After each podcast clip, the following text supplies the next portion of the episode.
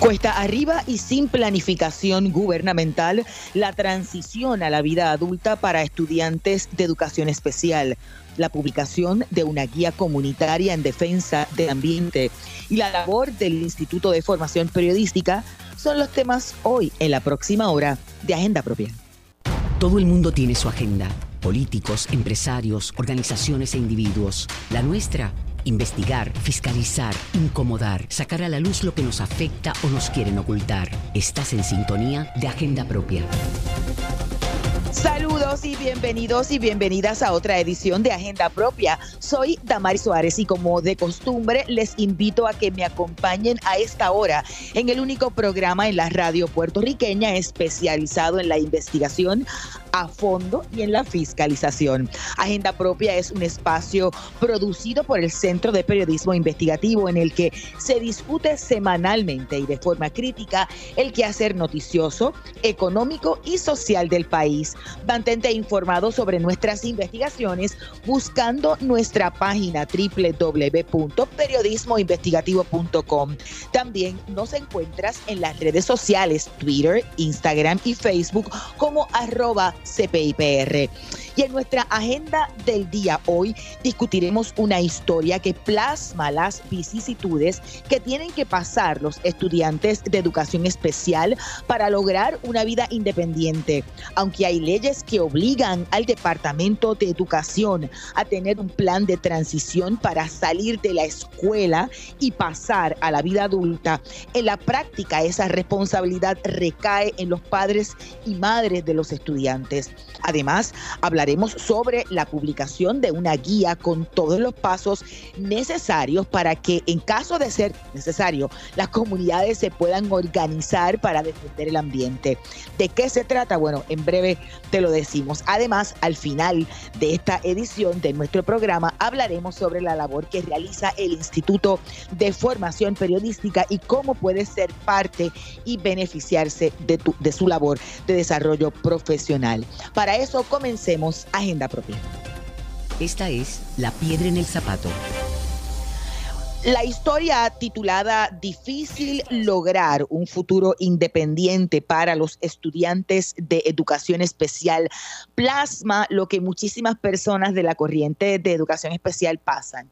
Es decir, un calvario literal para salir de la escuela y entrar a la vida adulta de sus hijos y sus hijas. La investigación es de Tatiana Díaz, a quien ya tenemos en la línea telefónica. Saludos Tatiana, bienvenida a Agenda Propia. Gracias, Tamara, y saludos para ti y para todas las personas que nos están escuchando. Bueno, en, síntesis, ¿qué es lo que se supone debe hacer el Departamento de Educación con las personas de la corriente de educación especial y qué no hace?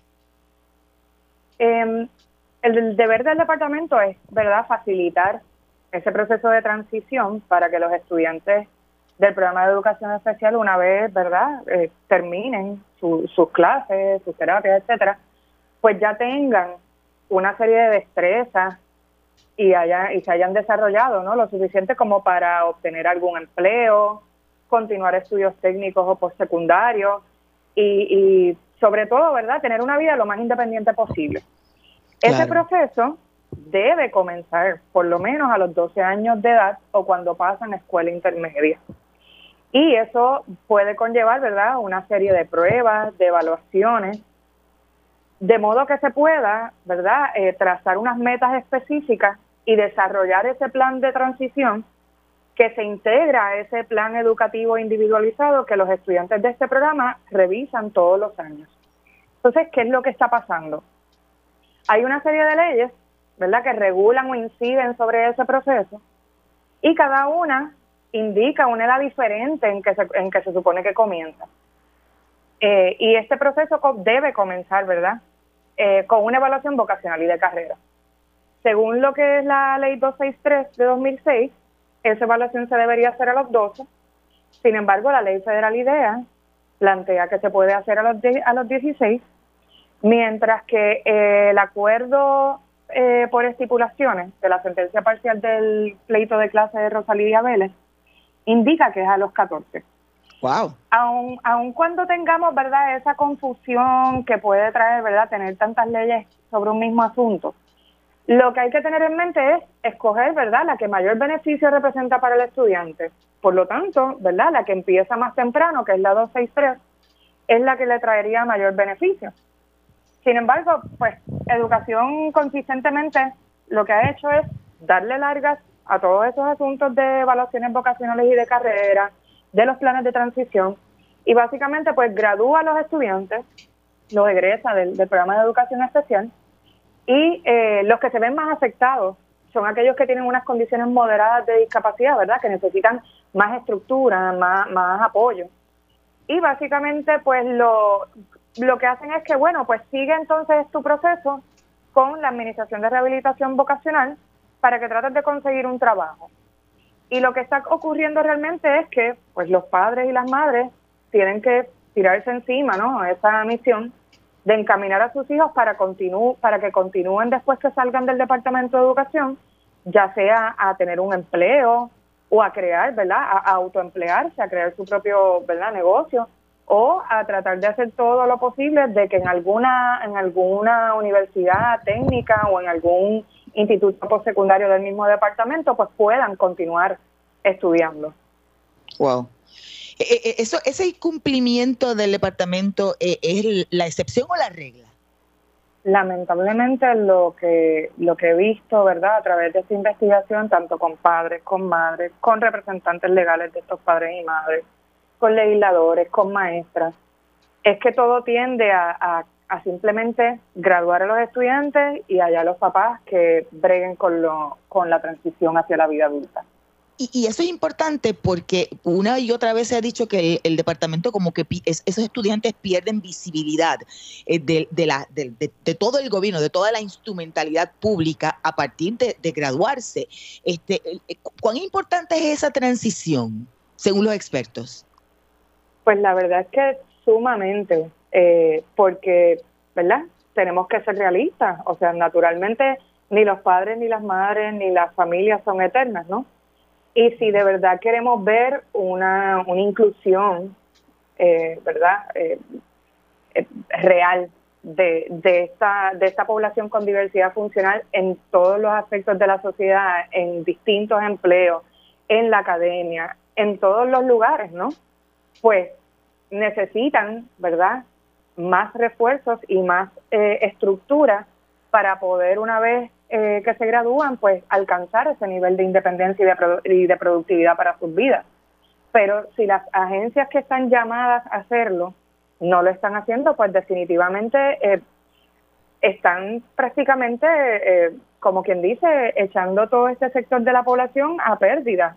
Porque ¿qué es lo que sucede? Pues se gradúan y si no tienen, ¿verdad?, esa estructura y esos apoyos, pues se quedan en sus casas, se quedan en, su, en sus casas viendo los días pasar Incluso si nos vamos a, directamente a los datos, por ejemplo, desde el Departamento de Educación, en el año escolar eh, 21-22, habían 13.233 estudiantes que podían tener una evaluación vocacional y de carrera, pero solamente 226 obtuvieron esa evaluación. Durante la primera mitad del año escolar que recién se acabó, 22-23, habían 18.520 estudiantes que pudieron haber tenido esa evaluación vocacional y de carrera, pero solamente la consiguieron 306 estudiantes. O sea que eso no llega ni a un 2% de, de, de ese sector del estudiantado que pudo haber sido evaluado efectivamente y eficazmente para hacerle un buen plan de transición. Y eso no solamente se queda ahí. Por ejemplo, si nos vamos a rehabilitación vocacional, eh, entre el 2018 y 2022, apenas eh, refirieron para adiestramientos vocacionales o para universidades técnicas a poco más de 5.000 participantes. Y si nos vamos a los empleos, que, digamos que eh, pudiera ser la opción de muchos de ellos, pues solamente refirió a 2.896 participantes más o menos para el mismo periodo. Tatiana, eh, eh, se une ya y ya está con nosotros a través de la línea telefónica Joana Pérez, quien es madre de Juliana Ortiz. Saludos, bienvenida a Agenda Propia. Saludos y gracias por la oportunidad. ¿Nos puede contar eh, cuál ha sido su experiencia sobre este asunto? Pues realmente el Departamento de Educación desde un inicio, ¿verdad? No prepara a los estudiantes, ¿verdad? De educación especial con miras a empleo, ¿verdad? Siempre tratan de hacer esa parte académica, donde muchos algunos pueden llegar, pero otros, pues no, por lo que tenemos discapacidad intelectual se nos hace bien difícil. Así que volvemos, como dijo el licenciado Medina en, en ese reportaje, eh, hay una desfase. Eh, entonces quieren pues trabajar todo desde la teoría, porque eso es lo que hace nuestro sistema público, pero a la hora de, de dar experiencias, pues no las dan. Y cuando se llega a rehabilitación vocacional, si usted no tiene experiencia, ¿verdad? Este, eh, como le explicó también la mamá de Carlos, Rosa, eh, pues se hace bien difícil lograr pasar, ¿verdad? Los tramos o las rutas, como ellos le llaman. Así que ha sido para mí una experiencia eh, bien difícil, ¿verdad? Soy una madre este, muy intensa, ¿verdad? Que pregunto, que, que estoy ahí, ¿verdad? A la vanguardia. Eh, y pues eso es lo que yo he notado, o sea, nuestro sistema no está alineado a lo que es rehabilitación vocacional, ni rehabilitación vocacional tampoco a lo que es nuestro sistema de educación. Saludos, Joana, por aquí Tatiana, qué bueno saludarles. Eh, Hola, quería saber que nos contara un poquito más y entonces ahora que, que ya eh, Juliana salió del Departamento de Educación y entonces ahora está con rehabilitación vocacional, ¿cómo va ese proceso? ¿Cómo fue tan difícil como con el Departamento de Educación? ¿Cómo va la cosa por ahí? Pues mire, sí, o sea, inicialmente, ¿verdad? Como yo recogí toda la información que las otras, este, ¿verdad? Las otras generaciones y otras madres, ¿verdad? Que estamos en el proceso, eh, me comentaban y me decían que rehabilitación vocacional era bien difícil que le pudieran dar una oportunidad a mi hija. Este, inicialmente, ¿verdad? Yo conseguí muchas cosas a través del departamento, pero volvemos a lo mismo, es haciendo querellas, ¿verdad? Este, alzando la voz, ¿verdad? Y, y y, y viendo las, ¿verdad? las leyes muertas, haciéndolas vivas, ¿verdad? Para lograr lo que mi hija necesitaba, ¿verdad? En todos estos momentos y con mucho desconocimiento. Eh, cuando llegó, ¿verdad? En este proceso, yo logré una compra de servicio eh, con el colegio Coderi, este, y ahí pues fui aprendiendo, ¿verdad? Porque el, el sistema público no me podía proveer una enseñanza, una, una ubicación apropiada para mi hija. Eh, luego de salir, ¿verdad? Coderi le dio las oportunidades de empleo, como se hace a cualquier persona neurotípica, ¿verdad? Que le dan horas voluntarias, etcétera. Ellos hicieron ese trabajo. Eh, cuando comienzo a hacer el referido a rehabilitación vocacional, pues honestamente ni me contestaban. O sea, eso era una realidad. Yo tuve que mandar muchísimos correos electrónicos e inclusive le dije, ¿verdad? Que yo sabía que ellos no, no consideraban a las personas con discapacidad intelectual y enviando ese último correo, pues entonces me, me ubicaron con una consejera que es la base clave para que estos muchachos ¿verdad? puedan este tener oportunidades. Eh, y entonces ahí yo le diría que yo estuve más de un año, ¿verdad? Como le comenté a Tatiana, estuve más de un año, dos años en ese proceso, ¿verdad? Hasta que fui haciendo, ¿verdad? Todos los procesos poco a poco. Eh, cuando comienzo con esta esta consejera, ¿verdad? Que ella ya sabía que ya yo estaba, me había quejado, había, ¿verdad? Este, había alzado mi voz en, toda esta situación con mi hija, pues ella entonces ahí me orienta, entonces me explica, ¿verdad? Todas las modalidades de, empleo sostenido y empezamos los procesos. Eh, gracias a Dios, pues llegué y al tener otras experiencias de trabajo, a pesar de que mi hija, ¿verdad? Eh, es una condición moderada, este, ella le dio la oportunidad y vio, ¿verdad?, que yo estaba comprometida con ella también, que eso es importante. Entonces le dio la oportunidad de, de estar con, eh, con Coderi, que es la parte de rehabilitación vocacional, aparte. O sea, eso es otra división que ellos tienen.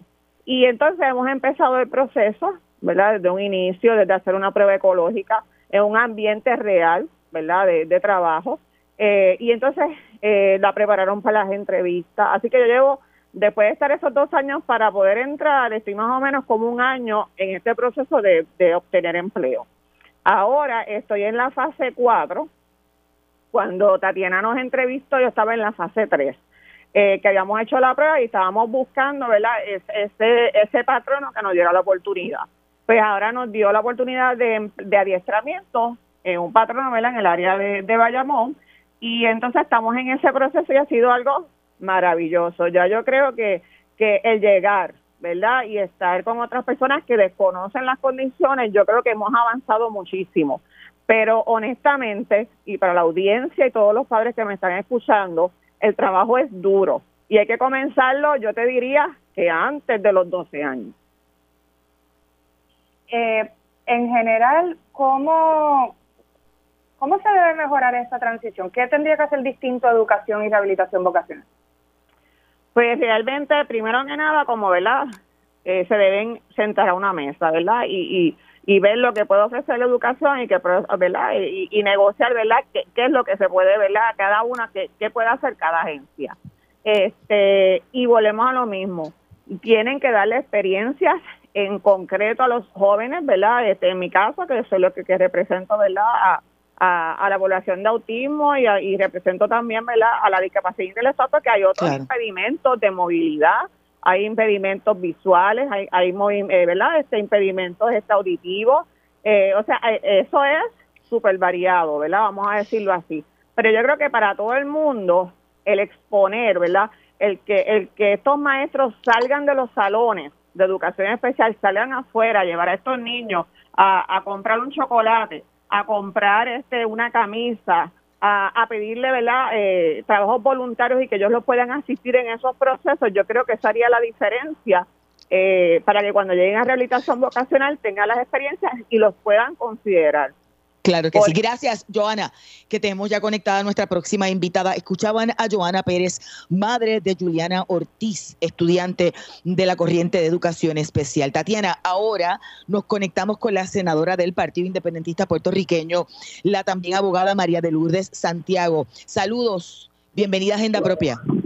Muchos saludos a ambas y a todas las personas que nos escuchan. Eh, eh, usted es senadora, Santiago, pero además es madre de un estudiante con diversidad funcional. ¿Es un caso aislado lo que escuchábamos de Joana y su hija Juliana o esa es la regla? Esa tristemente es la regla y, y quisiera retomarlo donde lo dejó Joana en lo que es esa experiencia indispensable fuera del salón de clase para nuestros niños y niñas con diversidad funcional, porque el proceso de integración, de inclusión y de transición no es solamente de los estudiantes y las estudiantes, es del país, es de la comunidad. Entonces necesitamos generar esa sensibilidad y ese entendimiento eh, de lo que significa de verdad eh, personas que son diversas, que son no se ajustan al molde típico, que es algo, Damaris, que es tan difícil de hacérselo entender al Departamento de Educación, que piensan que lo mejor que pueden hacer por nuestros niños es forzarlos al molde de lo estándar, no importa cuáles sean sus necesidades o cuáles sean sus habilidades. Si esas habilidades no caben dentro de lo que el departamento tiene programado, pues entonces esas habilidades no son desarrolladas y termina siendo un proceso de mutilación para nuestros niños y niñas y, y, y, cuando uno ve, y te lo digo como madre, que yo pienso, caramba, mi hijo pudiera hacer eh, tantas otras cosas y, y yo he contado con ayuda, he contado con maestras maravillosas, pero el sistema sigue siendo una camisa de fuerza eh, que quiere ajustar a nuestros niños a algo que, que no son y que luego les hace muy difícil la transición a la vida adulta. Senadora, saludos por aquí, Tatiana. Saludos. Eh, vemos, tuve, ¿verdad?, por, por los testimonios de, de estas madres y, y las mismas maestras que Primero, eh, la excusa del departamento era, bueno, es que no tenemos suficientes evaluadores certificados para, para hacerles esa evaluación vocacional y de carrera y hacerles un buen plan de transición eh, a, ¿verdad? a toda la matrícula del programa. Y entonces, si, si realmente esta es la situación particular, ¿no? De que no hay suficientes evaluadores, sería una opción viable que se costee certificar a los consejeros escolares, ¿verdad? Que ya están ahí, que conocen a, a sus escuelas, a sus comunidades, eh, eh, o se quedarían cortos como quiera. Mira, esa es una opción, pero qué bueno que haces énfasis en el tema de la, de la certificación, de la preparación, porque una medida que en un momento se ha auscultado es que sean consejeros o psicólogos que no necesariamente cuentan con los instrumentos adecuados para que realicen esas evaluaciones que tienen sus particularidades, que tienen que considerar la diversidad de condiciones. Esa pudiera ser una salida inmediata. Pero esto nos trae al otro tema de cómo el país, cómo no existe una conexión entre las necesidades que tiene el departamento, que las conoce todo el mundo, y los ofrecimientos de, las universidades, que es un tema estamos hablando ahora de algo muy especializado. Va a haber o están en peligro ya programas de educación especial a nivel de maestría, en particular la Universidad de Puerto Rico, porque se siguen retirando profesores y los programas no se renuevan. Entonces, ese es un ese es un análisis que tienen que hacer el que tiene que hacer el departamento e invitar a las universidades a la mesa a ese diálogo. Wow, esa esa esa parte sí que no ahí sí que hay una ausencia total, digamos, de, de, hacer esa conexión entre tal vez un poco eh, digamos, el, el desprecio, ¿no? En parte con que aunque se, con que se asume que esos estudiantes no quisieran continuar en, en, estudios postsecundarios. Y, y si ese es el caso, pues entonces, ¿qué otras cosas pueden hacer? Mira, a mí me, parte el corazón ver eh, que hay espacios privados que no son ultra sofisticados. Para un ejemplo preciso, hay una escuela que se llama Mayagüez Academy. Nosotros estuvimos allí, esa, escuela es una escuela privada, yo estuve allí con la Comisión Especial de Educación Especial del Senado.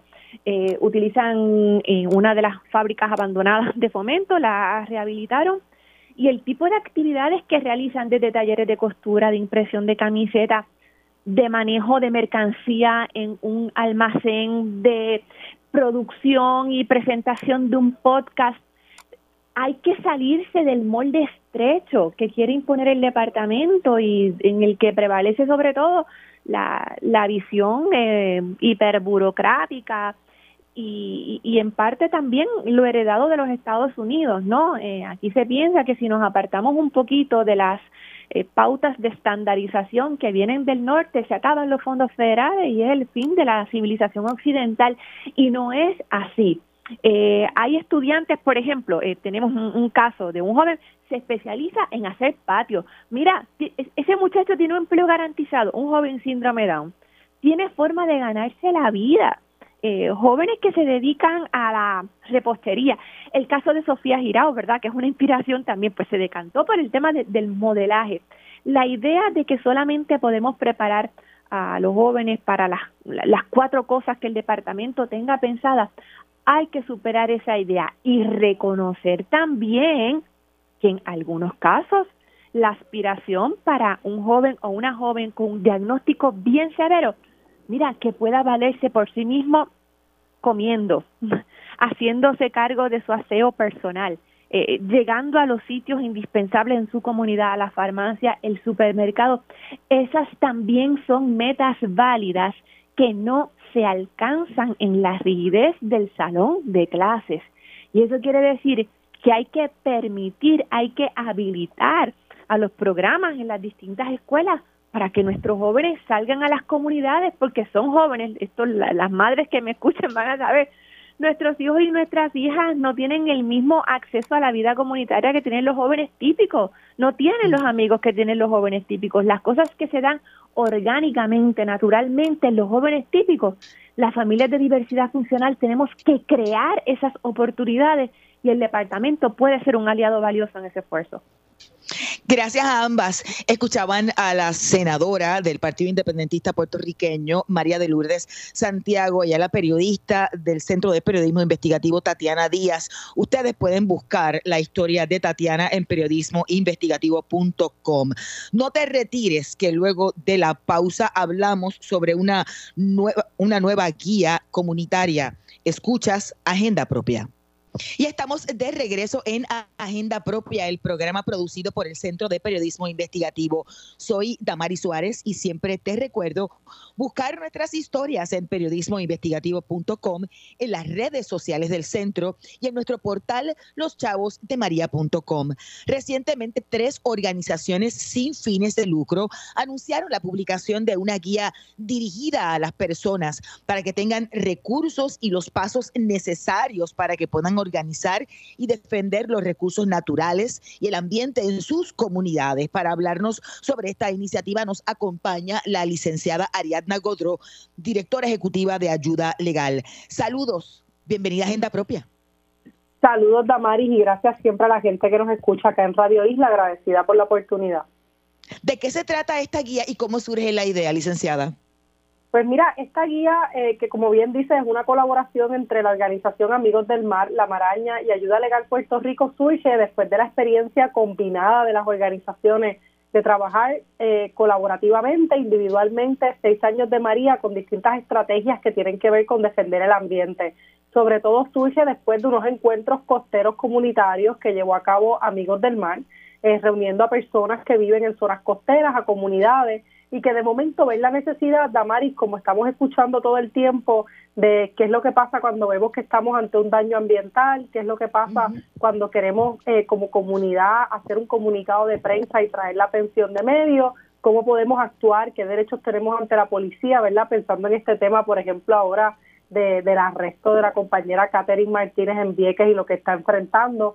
Así que se decidió poner junto a una guía que tuviera distintos temas, desde con comunicaciones, hasta derechos ante la policía, hasta, derechos en el área ambiental, para que la gente no solamente conozca sus derechos, sino que pueda actuar en defensa del ambiente. Y pues este es el trabajo colaborativo, ¿verdad?, que termina en la producción de esta guía para la acción ciudadana que está disponible ya hace una semana. Y, es que quizá un poco la experiencia de las organizaciones es que eh, se enfrentaban a que las comunidades desconocían esos derechos. ¿Qué podían hacer? ¿A dónde acudir? La, la, realidad es que a través de las redes sociales todos los días y la gente que nos está escuchando sabe que escuchamos o quizás nosotras mismas estamos posteando o compartiendo eh, cosas como mira eh, eh, esta, esta violación ambiental, esta construcción ilegal en la costa, mira este, este cómo se está lanzando agua desperdicios, aguas sucias o desperdicios al mar. vamos a ver entonces cosas, ¿verdad? Como cómo querellarnos ante un corte de un árbol que nos parece que es ilegal. Así que la guía en ese sentido es como un mapa de acción.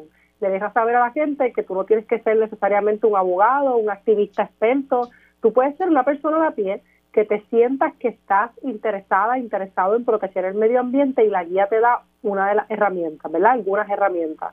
Eh, es importante que la guía está disponible de forma gratuita, está disponible en todas nuestras redes sociales, también hay copias físicas en las tres organizaciones, sea Amigos del Mar, Ayuda Legal Puerto Rico, La Maraña, en el caso de Ayuda Legal Puerto Rico, aquellas personas que quieran la guía se pueden comunicar con nosotras, llegar a nuestra oficina aquí en la avenida Hostos en San Juan o ciertamente, ¿verdad?, ir a alguno de nuestros talleres. Vamos a estar anunciando un taller ya prontamente sobre cómo se utiliza la guía y, y para qué cosas puede servir.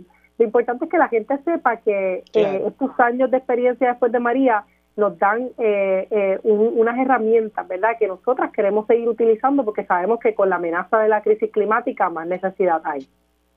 Y, quizá un poco eh, a las necesidades de los pueblos costeros, con la montaña, con las diferentes acciones que pueda tomar tanto desde la, la cuestión pública como desde el sector privado, son totalmente distintos. ¿Qué aspectos incluyen en la guía, licenciada? Mira, sí hay necesidades distintas, pero hay cosas que van a ser comunes, por ejemplo, cuando la comunidad piensa eh, a dónde es que hay que ir, si es que hay que ir al municipio, si es que hay que ir a, a donde una agencia, si el foro al que hay que acudir en los medios, también en lo que tiene que ver con los encontronazos con la policía, ¿verdad? El derecho a la protesta se ejerce tanto en Peñuelas como se ejerce en Vieques, ¿no? Eh, eh, y lo importante es en ese caso que la gente conozca cuáles son sus derechos, por ejemplo, en caso de una intervención de la policía, que constituye uso excesivo de la fuerza, que no. Eh, así que, si bien es cierto que hay muchas experiencias distintas, la guía trata de ser lo más accesible posible. El lenguaje es fácil de entender, tiene ejemplos, tiene preguntas. Eh, y de, hecho es una excelente herramienta, ¿verdad? Ahora que estamos comenzando semestre escolar, para aquellas escuelas donde estén buscando promover entre los estudiantes conversaciones sobre lo que es la defensa del medio ambiente y lo que es la participación ciudadana que tan urgente es en nuestros tiempos.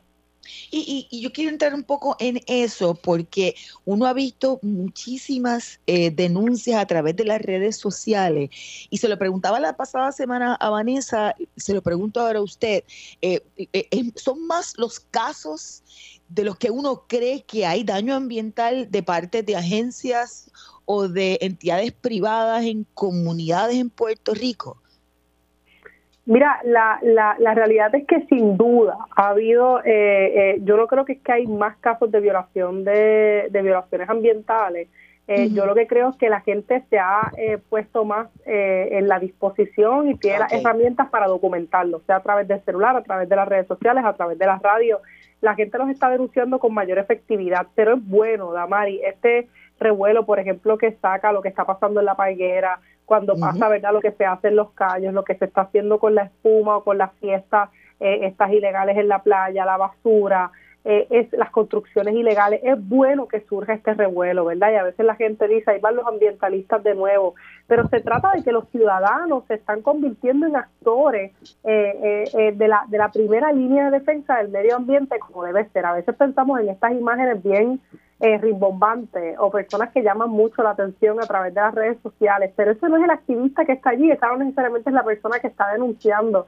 El que está denunciando a veces es la señora que es vecina del espacio, la señora o el señor o el, o el joven que están protegiendo el medio ambiente porque esa es la playa que usan, este es su país. Este, así que la, la, esta herramienta va dirigida a ellos y a levantar también ese perfil de que la gente en Puerto Rico quiere proteger sus recursos naturales como una prioridad. En, el caso, y quiero regresar a la, guía para que nuevamente las personas sepan dónde la pueden conseguir. Nos había dicho que no solamente está física, ¿verdad?, en papel, sino que además también la tienen, tienen acceso digital. Tienen acceso digital, así que eh, para efectos de, física, como dije, en el caso de nosotras, voy a promocionar que pueden llamar a nuestra oficina, Ayuda Legal Puerto Rico, al 787-957-3105 y con mucho cariño, mientras tengamos copias, las vamos a dar. Por otro lado, ustedes pueden ir a las redes sociales de la Maraña, de Ayuda Legal Puerto Rico, de Amigos del Mar y descargar la copia que, como dije, está sumamente, eh, sumamente accesible y es gratuita. Y lo importante es que nos dejen saber también cómo la están usando, si la están usando en sus salones de clases, si la van a usar en su comunidad, si la van a usar en su iglesia o en sus bases de fe, que nos dejen saber cuál es su experiencia, porque de nuevo, esto es un documento vivo que queremos estar mejorando continuamente. Y finalmente, nos decía hace un rato que, van a tener talleres. ¿Va a haber algún taller por ahí? ¿Está agendado ya?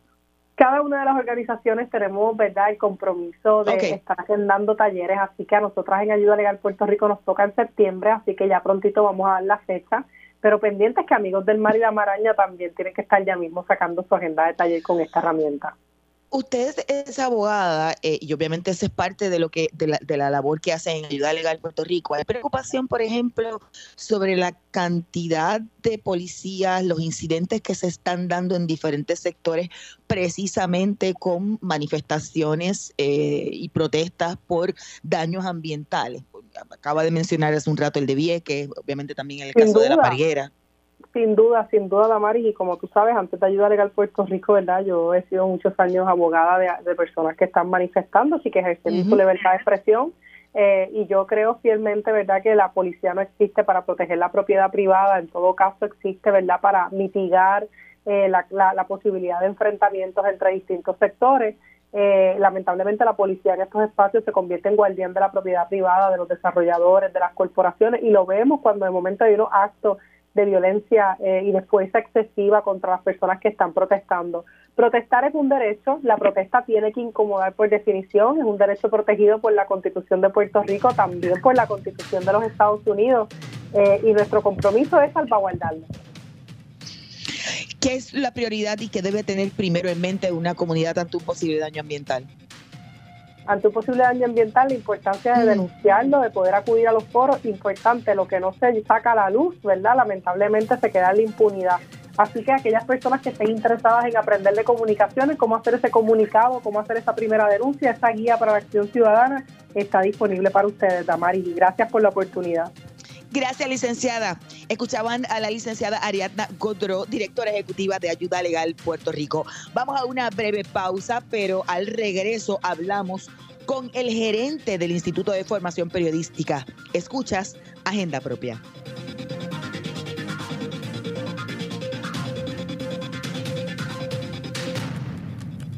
Agenda Propia regresa en breve.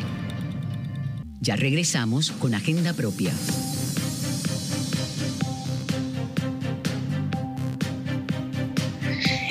Ya estamos de regreso en Agenda Propia, el programa producido por el Centro de Periodismo Investigativo. Soy Damari Suárez y te recuerdo buscar nuestras historias en periodismoinvestigativo.com, en las redes sociales del centro y en nuestro portal de fiscalización loschavosdemaria.com. En Puerto Rico celebramos anualmente la Semana de la Prensa circundante al Día Nacional del Periodista, según se estableció mediante la Ley 48 allá para el, año 1992. Esta, esta ley que fue impulsada por la Asociación de Periodistas de Puerto Rico declara el 31 de julio de cada año como el Día Nacional del Periodista en conmemoración del natalicio del periodista César Andreu Iglesias y celebrar la Semana de la Prensa coincidiendo con esa, con esa fecha. Este año la Semana de la Prensa se celebró desde el domingo 30 eh, de julio hasta el sábado 5 de agosto y como parte de su labor educacional, el Centro de Periodismo Investigativo inició una campaña de recaudación para la semana o por la semana de la prensa sobre la importancia del periodismo investigativo y nos acompaña el periodista y gerente del Instituto de Formación Periodística, el brazo educacional del CPI, Víctor Rodríguez Velázquez. Saludos, Víctor. Bienvenido como siempre a Agenda Propia. Saludos, Damari. Siempre es un gusto y saludo a todas las personas que nos están escuchando. Bueno, el Instituto de Formación Periodística se creó en el 2015. Háblanos un poco de qué es lo que hace el instituto y sobre esta campaña. Sí, eh, qué bueno eh, que, que, comentaras al principio el contexto, ¿no? De que todo de, esta campaña se da en el marco de, la Semana de la Prensa y del Día del Periodista, ¿no? Este, porque eh, precisamente en, en el Instituto de Formación Periodística lo, lo que buscamos es eso, ¿no? O sea, de alguna manera eh, inspirarnos en esas personas que, que fueron periodistas, que labraron un camino para que nosotros este, eh, en el futuro pudiéramos ejercer eh, un mejor periodismo. Y así un poco es lo que se busca con el instituto, ¿no? O sea, todas estas herramientas, enseñanzas y aprendizajes, aprendizajes que nosotros como periodistas del Centro de Periodismo Investigativo vamos cosechando y desarrollando alrededor de los años y para compartirlos con nuevas generaciones. Así que el instituto eh, viene a compensar esa, esos objetivos por medio de talleres de formación, eh, de capacitación con nuevas tendencias, con, con, todo lo que está pasando en términos de, de herramientas para poder comunicar y para poder diseñar mejores narrativas. Eh, y eso pues lo, lo, hacemos de diferentes maneras, casi siempre, ¿no? O sea, con talleres, pero también a través de diversas mentorías no eh, y de prácticas supervisadas para estudiantes y, y con periodistas en profesión. Eso te iba a preguntar qué tipo de talleres, porque eh, he visto de, todo, e incluso que no solamente para los y las periodistas eh, activos y activas, sino además para los estudiantes. Sí, nosotros hemos llevado a cabo alrededor de, desde su fundación, se ha llevado a cabo y yo más reciente pues me integré desde hace un año y medio eh, a, coordinar el instituto y siempre buscamos este temas que sean coyunturales con la agenda noticiosa que está ocurriendo en Puerto Rico. Por ejemplo, recordamos que para hace unos años, pues cuando pasó todo este tema de la quiebra de, del, del, crédito del gobierno de Puerto Rico, pues se desarrollaron talleres con economistas y con personas que han cubierto este, el tema económico para pues, capacitarnos en, en, ese contexto. Eventualmente, pues este, así se han ido diseñando los talleres más recientes, por ejemplo, con toda esta movida eh, que ha habido respecto a los efectos que se empiezan a sentir o se siguen sintiendo con la crisis climática, pues entonces cómo cubrir todo, todo esta, estas manifestaciones que se están viendo en nuestro ambiente. Eh, por ejemplo, hace un año tuvimos también eh, eh una jornada de talleres sobre cómo investigar el aire que nos enferma. O sea, eh, sabemos que pues, cada vez la calidad de aire en Puerto Rico se ha ido empeorando. Hoy vemos, por ejemplo, cómo está la broma de, Terrible. de Y pues por ahí un poco, ¿no? O sea, siempre tratamos de buscar este eh, eh, los talleres o desarrollar estas capacitaciones acorde con esas nuevas necesidades que hemos visto, ¿no? Que el gremio periodístico necesita para poder comunicar mejor y que esa información que llega a la ciudadanía pues llegue eh, muy eh, organizada, muy contextualizada, eh, corroborada y para pues este para beneficio ¿no? de, que las personas puedan tomar decisiones en su vida a día. Y, y, por ejemplo, han mencionado varios asuntos. Por ejemplo, en años anteriores la oferta se, se, se, amplió a periodistas del Caribe y además incluso ha habido otro, otro ciclo también de, capacitación para líderes comunitarios, ambientales y para comunidades.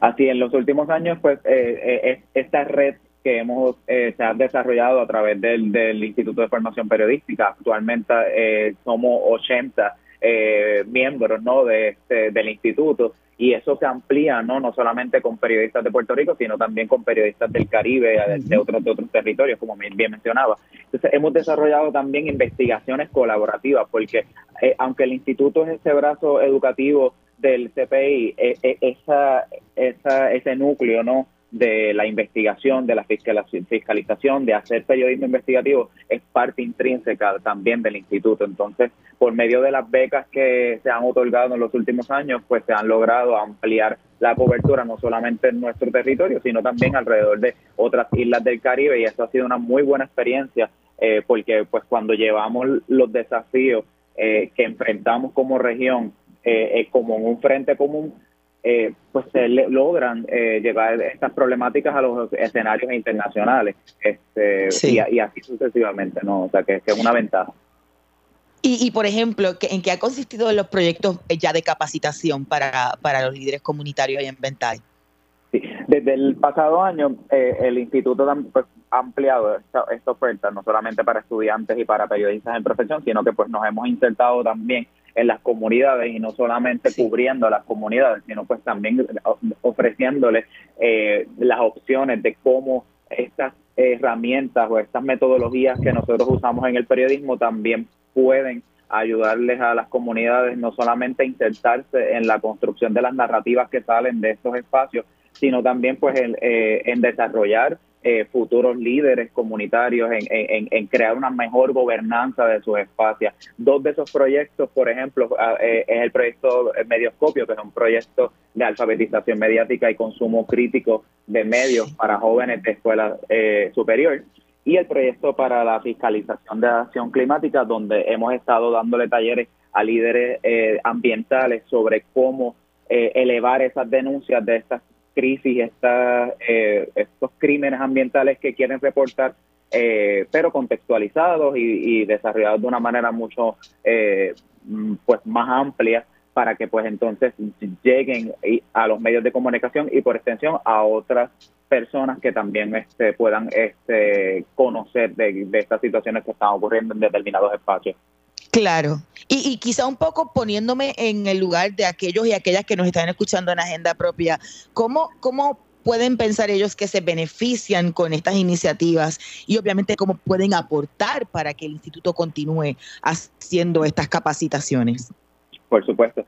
Sí, las personas, mm, independientemente de que no sean periodistas o estudiantes de periodismo o, etcétera, eh, también el instituto pues provee, ¿no? Por ejemplo, encuentros con la ciudadanía en general a través de, conferencias magistrales que hemos traído personas del calibre, por ejemplo, de María Reza, periodista eh, filipina y que ganó el, el Premio Nobel de la Paz por la defensa de la libre expresión allá en Filipinas. Eh, ella nos estuvo acompañando en el 2021. Eh, y entonces, ese tipo de programas, de paneles con expertos, con académicos, con eh, personas de la sociedad civil, pues de alguna manera les permite también a la, a, la ciudadanía pues este, involucrarse. Eh, y entonces me preguntabas también de cómo entonces nos pueden apoyar, pues eh, ahora mismo estamos llevando una campaña de recaudación de fondos que las personas pueden entrar a periodismoinvestigativo.com es periodismoinvestigativo.com y a través de nuestra plataforma vía PayPal, tarjetas de crédito o ATH o móvil nos pueden hacer un donativo que nos podrá permitir no solamente continuar con estos proyectos, sino pues intentarnos en nuevos proyectos para beneficios de nuestra democracia y de nuestro gremio periodístico. Claro, Víctor. Y nuevamente repite eh, por dónde y, y, bajo qué escenario pueden eh, utilizar las plataformas digitales para eh, aportar al Instituto de Formación Periodística. Lo pueden hacer a través de plataformas como PayPal, ATH móvil o incluso a través de tarjeta de crédito. Eh, yo invito a todas las personas que nos están escuchando a visitarnos a www.periodismoinvestigativo.com, que ahí pueden obtener todas estas vías para poder este, aportar eh, eh, a través de algún tipo de donativo que nos ayudara para poder continuar con nuestra faena, ¿no? www.periodismoinvestigativo.com. Mucho éxito, mucho éxito y muchas gracias. por esa labor que realizas al frente del instituto. Escuchaban al compañero periodista, parte del equipo editorial de periodistas del Centro de Periodismo Investigativo, pero además gerente del Instituto de Formación Periodística, el brazo educacional del Centro de Periodismo Investigativo, Víctor Rodríguez Velázquez. Hemos llegado al final de esta edición de Agenda Propia, por lo que te recuerdo, puedes buscar todas nuestras historias en periodismoinvestigativo.com, pero allí también puedes suscribirte a nuestro boletín para que recibas directamente en tu correo electrónico nuestras investigaciones, nuevas investigaciones y también contenidos exclusivos. En periodismoinvestigativo.com puedes visitar el kiosco virtual del Centro de Periodismo Investigativo y con, tus donativos puedes adquirir nuestros artículos. Gracias siempre por la sintonía. Los esperamos la próxima semana. Hasta aquí, Agenda Propia. Este programa es una producción del Centro de Periodismo Investigativo con el apoyo de Espacios Abiertos.